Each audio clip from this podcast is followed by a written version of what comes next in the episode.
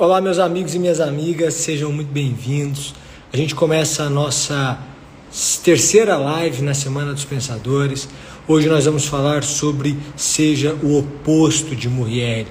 É uma live bastante reflexiva, baseada em uma obra de Simone de Beauvoir, que é A Mulher Desiludida. A obra de Simone é dividida em três contos. O segundo conto é o objeto da nossa atenção no dia de hoje. Nós vamos tratar sobre o monólogo. E o monólogo é descrito, é um diário, é uma fala, é um desabafo de Muriel.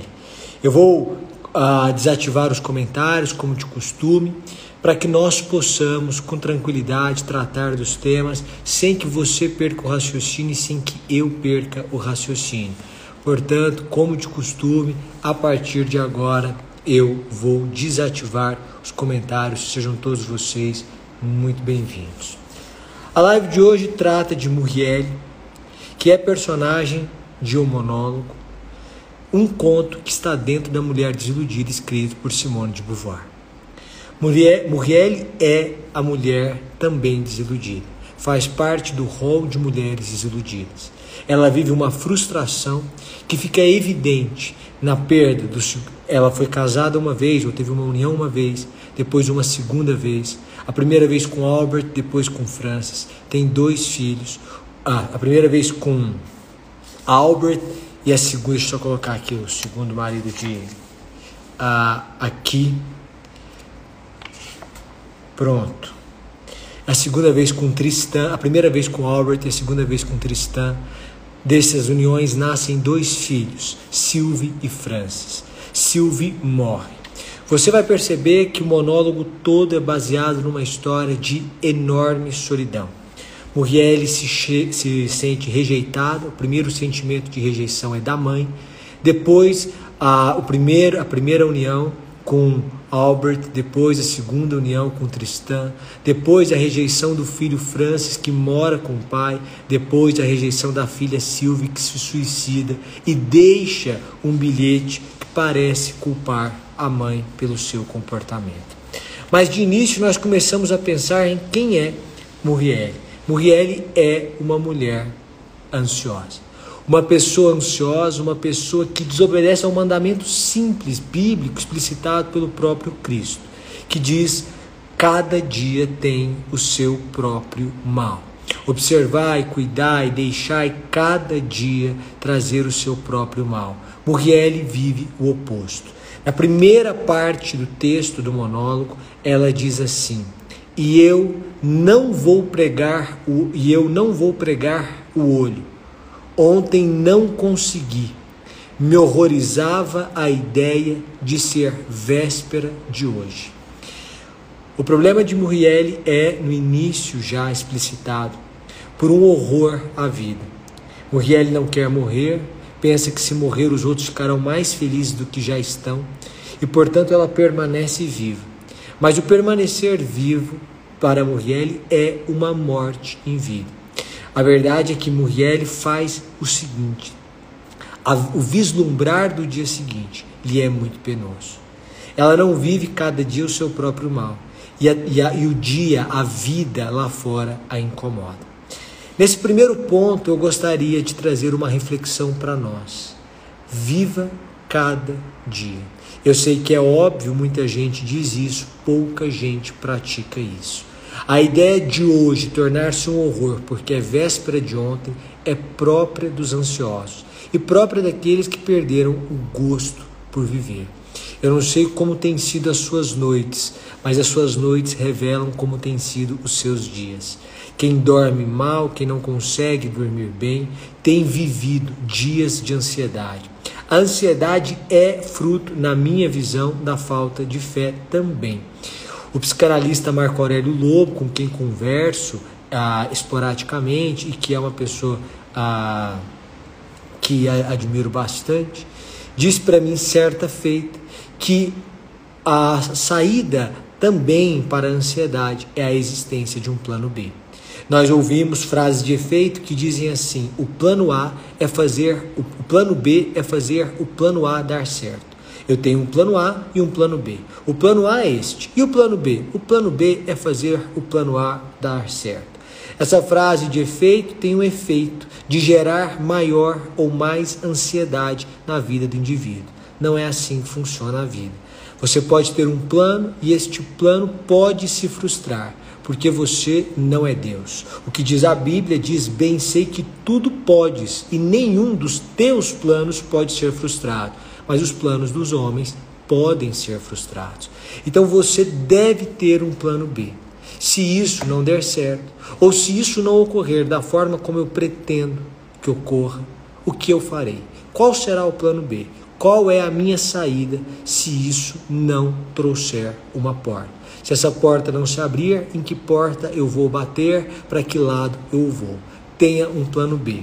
Para mim, a saída da ansiedade mistura isso fé e plano B. Fé é a certeza daquilo que não se vê. Portanto, eu tenho paz, uma paz que excede todo entendimento. Em segundo lugar, eu tenho um plano B. Por quê? Porque pode ser que o meu plano não se cumpra. Pode ser que não haja coincidência entre o que eu pretendo e o que Deus pretende para a minha vida. E nesse caso, eu prefiro que prevaleça a vontade dela. As suas noites revelam os seus dias. Se você tem dormido mal, você tem vivido mal ou vivido ansioso. Você tem experimentado uma ansiedade contínua e certamente não é saudável. Continuemos na descrição de Muriel. Muriel é solidão, experimenta enorme sentimento de rejeição, de frustração, porque em primeiro lugar a mãe preferia o irmão a Muriel. Há um trecho em que Muriel diz, deixa eu abrir para vocês, o seguinte: uma filha não suporta ser amaldiçoada pela mãe, mesmo que ela seja a última das putas. Aqui, quando ela faz referência a putas, ela faz referência à sua própria mãe. E ela diz: Uma filha não suporta ser amaldiçoada pela mãe ainda que a mãe não tenha valor algum aos seus olhos. A primeira ideia que eu trago aqui é saindo de Muriel, porque a ideia é ser o oposto, nós vamos trabalhar a, a, o que, o que, a, no que devemos ser diferentes, mas aqui eu gostaria que você, por um momento, experimentasse o corpo da mãe de Muriel. Você que é mãe, você que é pai ou que será. Ela diz: Uma filha não suporta ser amaldiçoada por uma mãe. A mãe de Muriel preferia, preferia o irmão a Muriel. E aqui nós aprendemos uma coisa na qualidade de pais, mãe, pai: é abençoem os seus filhos. Os seus filhos devem ser abençoados por você. Você deve entender, e isso a psicologia trata na formação da personalidade, que até os sete anos de idade, segundo li certa feita em um artigo científico, a personalidade se forma. E até os sete anos de idade você ouve milhares de vezes mais a palavra não que a palavra sim. Não pode, não pode comer isso, não pode subir aí, não pode brincar com isso, não pode mexer no armário, não pode sair de casa, não pode ficar acordado. E você aprende que você não pode. A palavra sim é raramente empregada. Então a criança já tem isso dentro dela, um senso de proibição. Ela não pode. Os pais devem abençoar os seus filhos e estimular as suas potencialidades. É preciso que um tratamento paritário seja empregado, porque essa disparidade de tratamento gera revolta. Murielle é uma mulher que já chega tanto ao seu primeiro relacionamento quanto ao seu segundo relacionamento frustrado, sentindo-se menor, sentindo-se menos. E você, quando entra se sentindo menor, que menos, não pode oferecer ao outro o que ele precisa, porque o outro precisa de alguém igual. Muitas pessoas perguntam: como então estabelecer um relacionamento sólido, saudável, perene, um relacionamento sustentável? E a resposta é em condições de igualdade. A leitura bíblica da submissão da mulher é, deve ser combinada com a de Cristo. Porque quando a fala que a mulher deve ser submissa, em seguida diz: e o marido deve morrer pela mulher. É uma entrega mútua que as pessoas leem segundo o seu prazer. segundo a sua conveniência. Mas a, a mensagem é de uma entrega mútua, de uma entrega completa de ambos, uma condição de igualdade. Deixa eu te dizer uma coisa. Em primeiro lugar, entenda. Quando você não corrige uma frustração, você não ressignifica essa frustração, você não consegue se libertar dela.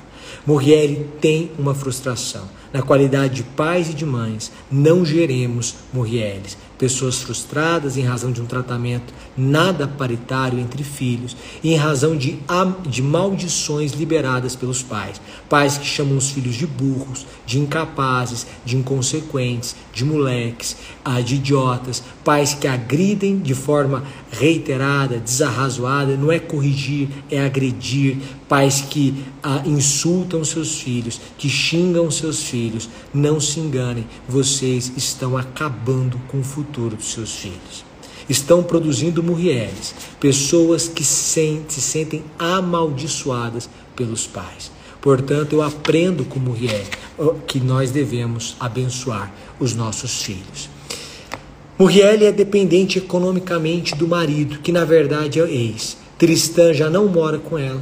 O filho Francis também não mora com ela, mora com o pai.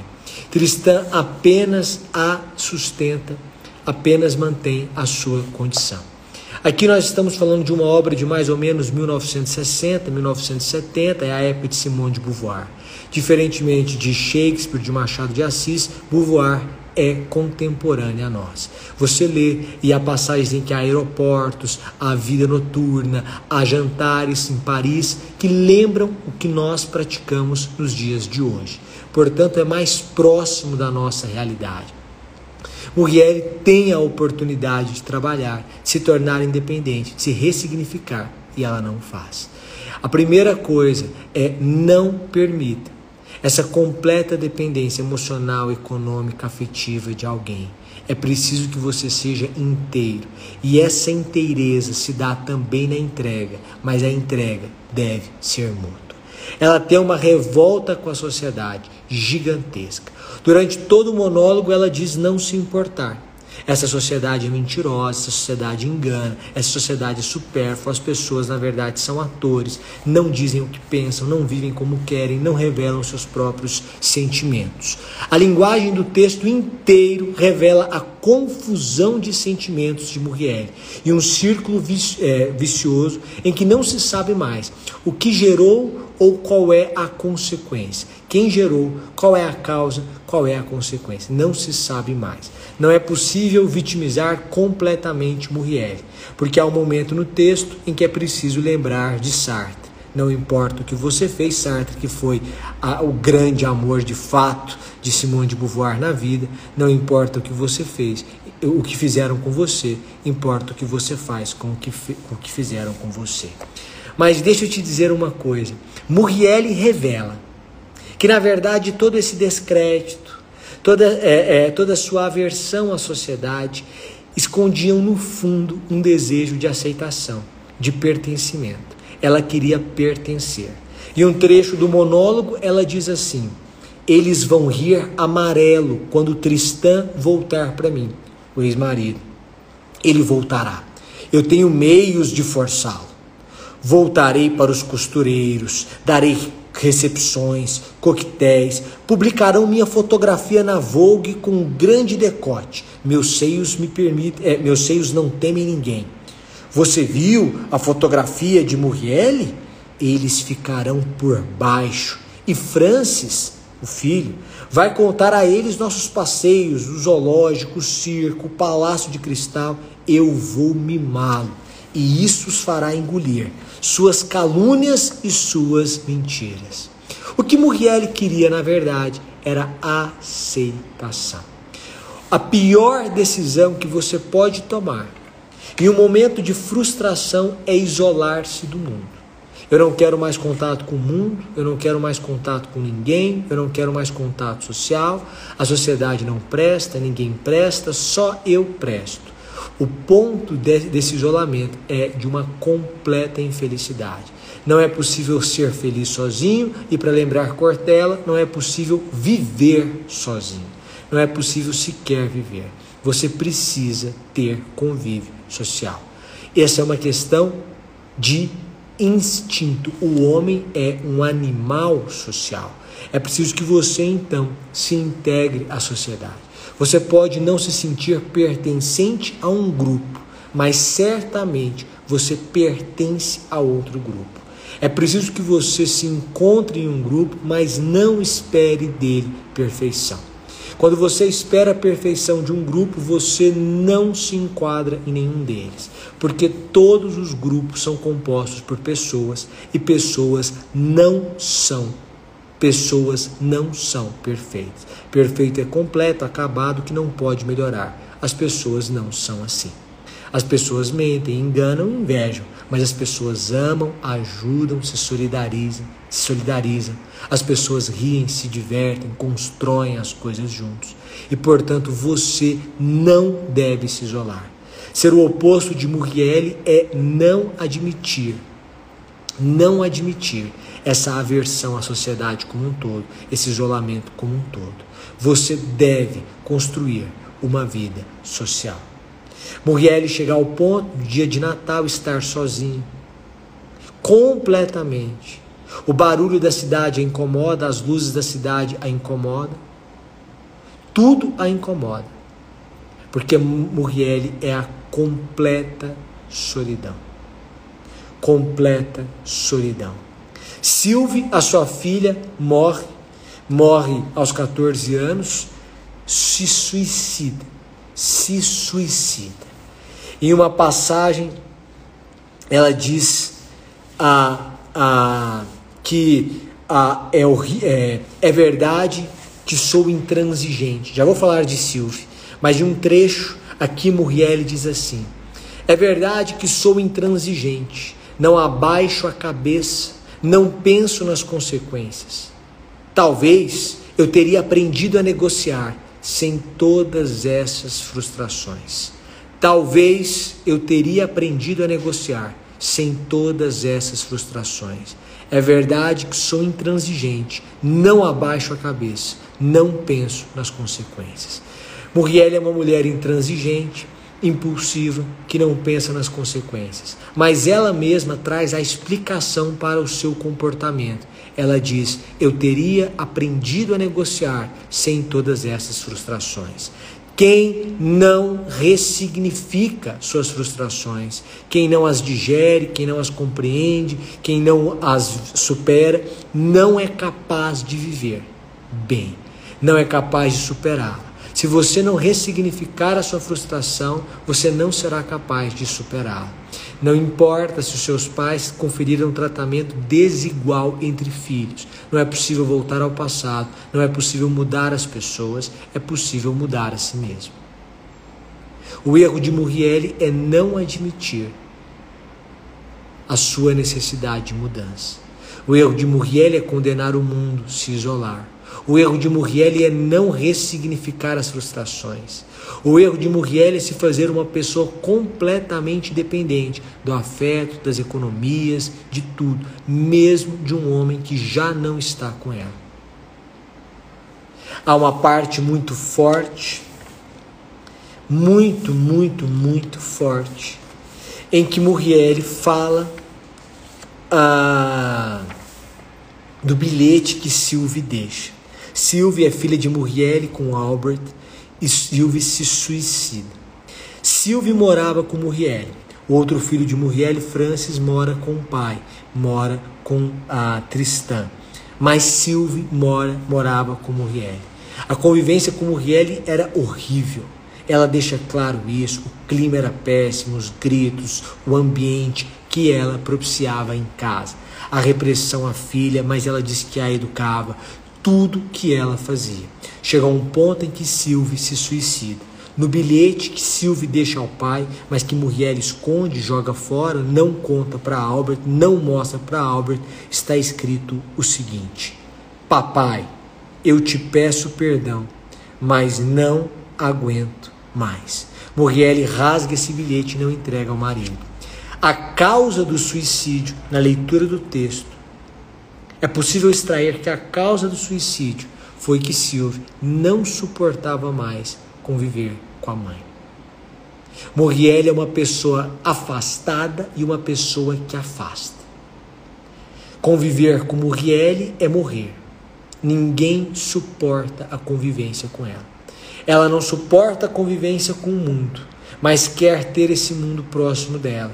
Quer ser capa da Vogue, quer vestir-se bem, quer dar jantares e recepções, quer que os outros falem bem dela, quer ter convivência com o filho, ir ao zoológico, ir ao cinema, memórias afetivas, mas quando essa convivência é propiciada, ela coloca em prática todas as suas frustrações.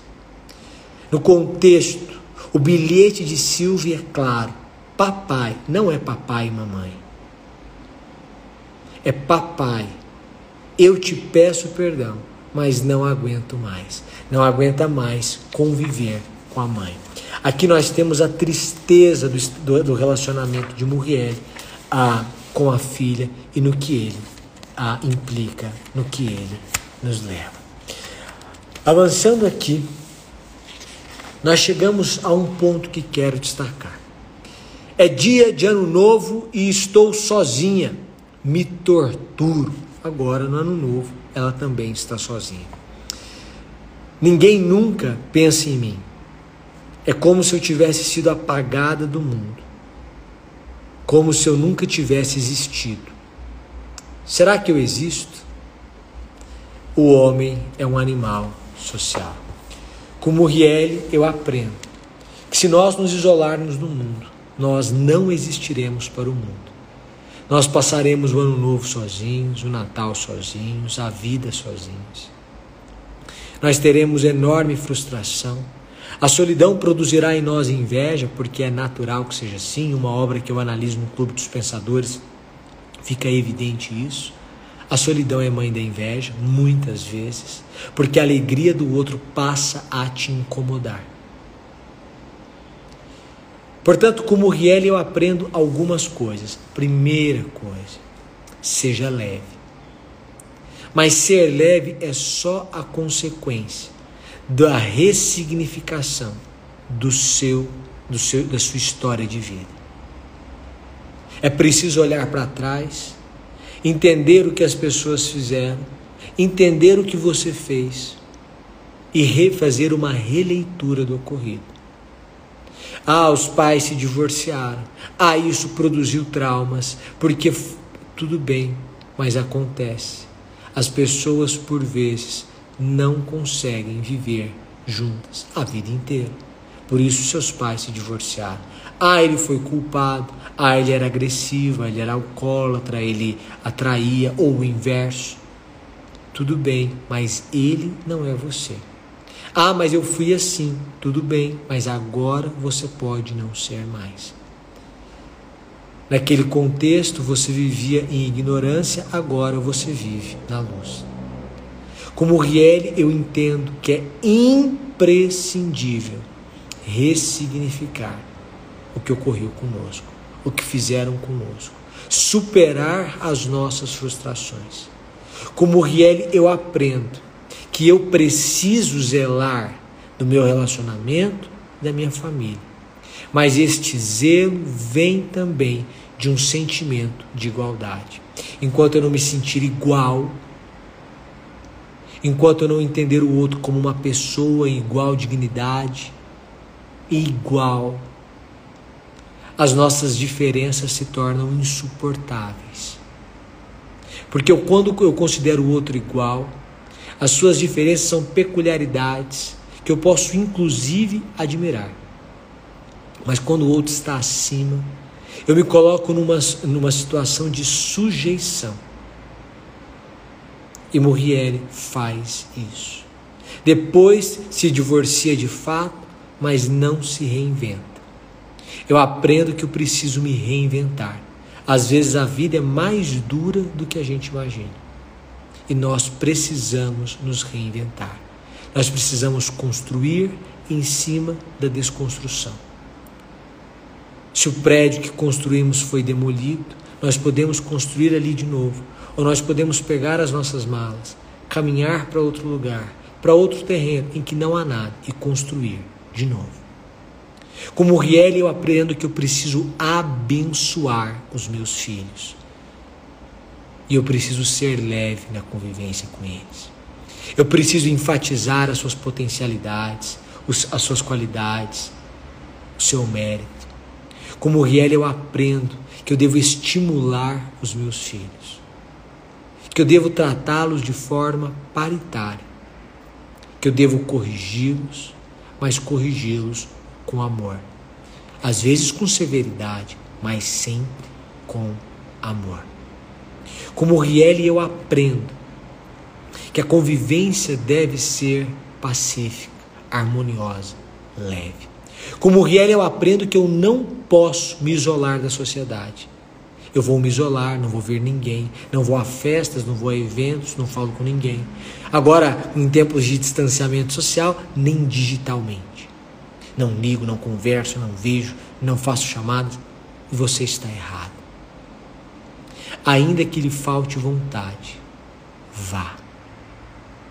Por vezes é preciso ir. Aquele aniversário de família, aquela reunião com os amigos, aquele casamento. Por quê? Porque é assim que se constrói uma vida feliz. Nesses lugares você ah, fortalece os laços existentes, cria outros laços, conhece pessoas boas, encontra pessoas inspiradoras, cresce, amadurece, se torna alguém feliz. Como Riele, eu aprendo que a vida pode ser muito feliz ou muito triste em razão de decisões que tomamos. Que grande parte do que nos acontece é fruto de decisões que tomamos. E são decisões que nós tomamos todos os dias. Hoje mesmo você tem decisões a tomar.